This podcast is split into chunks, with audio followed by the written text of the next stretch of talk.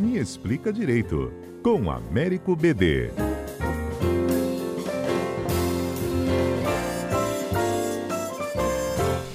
O Supremo, gente, começou a julgar hoje, né? Vocês estão acompanhando conosco a cobertura de rede direto de Brasília. Quatro réus acusados de invadir, destruir também sedes do Congresso Nacional, do Palácio do Planalto, durante aquele ato golpista de 8 de janeiro. O primeiro a ser julgado é o Aécio Lúcio Costa Pereira. Ele é ex-funcionário da Sabesp, gravou um vídeo lá na mesa diretora do Senado.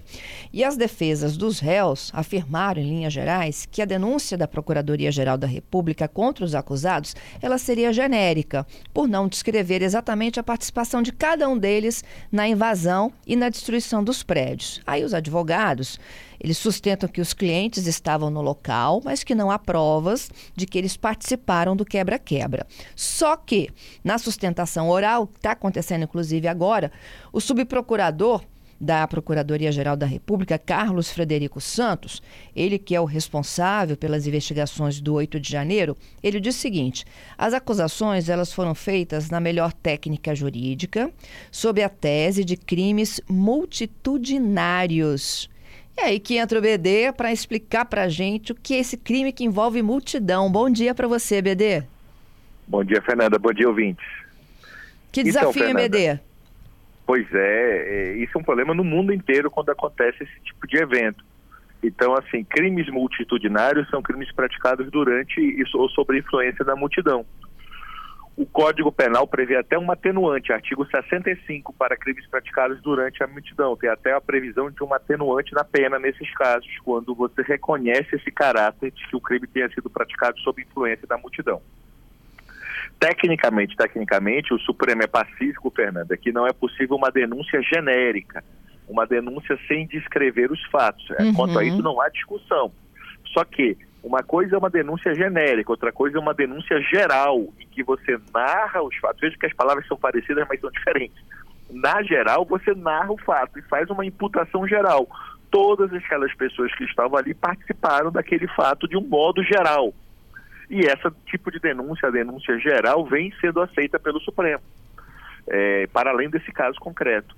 Então, qual é a, a, a, grande questão? É claro que cada um responde na medida de sua culpabilidade, mas as pessoas não foram ali comprar um, um hambúrguer. As pessoas estavam naquele local ali e foram para aquele local, infelizmente, com uma intenção golpista, com uma intenção claramente violadora de direitos e elas agora precisam assumir os atos que fizeram. Inclusive, réus com filmagem, como você bem colocou, eles próprios filmaram, eles próprios se vangloriaram do que fizeram naquela data. Então, é, não é difícil você fazer o elo jurídico e a responsabilização nesses casos. É claro que é, o direito penal e o processo penal, a responsabilidade, como eu falei, é subjetiva. Não necessariamente o fato dele estar naquele local significa que ele participou de todos os atos. E aí é uma questão que a instrução probatória é que vai comprovar. Então a denúncia faz a narrativa. Agora as provas, sejam filmagens, sejam testemunhas, sejam restos de material genético que estão sendo utilizados nesse caso, enfim, todas essas provas elas vão ter um peso e serão analisadas. E o Supremo vai efetuar o julgamento no momento oportuno. Porque agora começou o julgamento. Quer dizer, você tem a denúncia, depois você vai ter o prazo da defesa, você vai ter é, oportunidade de ambos produzirem provas para depois o Supremo julgar. Né? É, e as sessões elas serão sempre de quatro em quatro? Não necessariamente. Nós não temos como no processo civil, que normalmente fala de 5 e 5. A divisão no processo penal, ela depende das provas, de similitude probatória. Eu posso ter 20 réus num, 4 no outro, 16 no outro.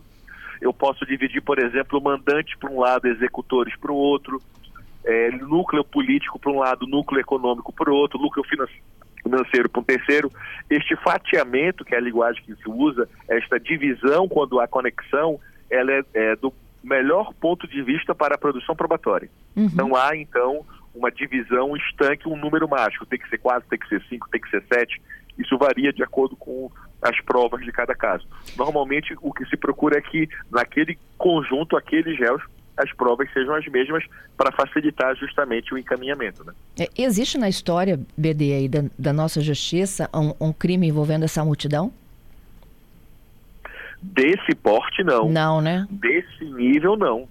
E, e é no mundo inteiro é muito difícil um julgamento de duas mil pessoas, três mil pessoas. É, eu desconheço, mas você reconhece que existem autores que, que trabalham o tema e mostram a complexidade de, de um processo desse tamanho. Por isso que você está fatiando em 4, em 20, em 5, em 15, porque é, por um volume desse inviabilizaria. Você imagina que cada réu pode arrolar oito testemunhas. Se você tivesse mil réus, eram oito mil pessoas para ser ouvida, não acabava nunca. Então você realmente precisa fatiar, e aí assim, uns vão ser julgados mais rápido, os outros mais devagar, depende de, quando, de quanto mais fácil, mais provas tiverem. E também o Supremo autorizou que possa ser celebrado o ANPP, que é o Acordo de Não Persecução Penal. Para várias dessas pessoas aí, é, envolvidas no 8 de setembro, possivelmente você vai ter um acordo penal para resolver o caso concreto delas. O, o BD, o subprocurador, ele, ele, ele, ele resume, né, lá no crime envolvendo multidão, ele diz que era um grupo de pessoas que mantiveram um vínculo psicológico na busca de estabelecer um governo deslegitimado e inconstitucional.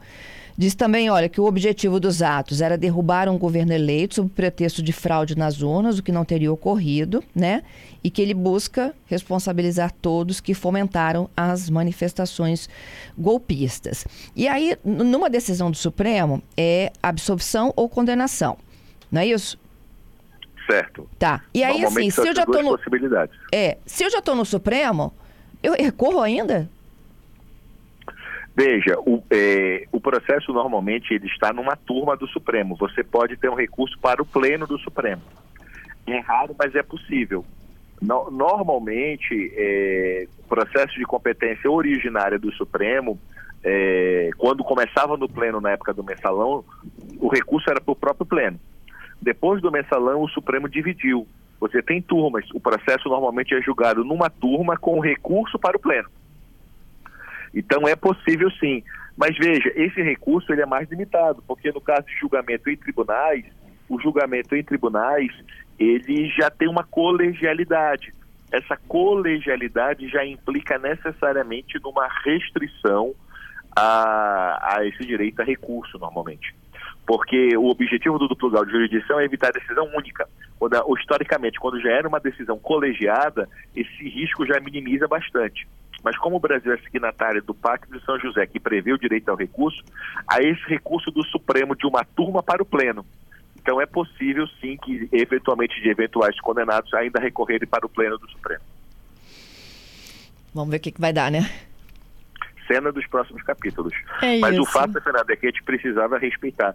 É, o ato o dia da infâmia, como ficou conhecido, nós não podemos passar pano, nem podemos autorizar que não importa se é esquerda ou direita, é, destrua Supremo, destrua Congresso, destrua é, o Poder Executivo. Isso não pode simplesmente ser tolerado numa democracia. Assina embaixo, BD. Muito obrigada. Até quarta que vem, hein? Até quarta que vem, Fernanda. Obrigado.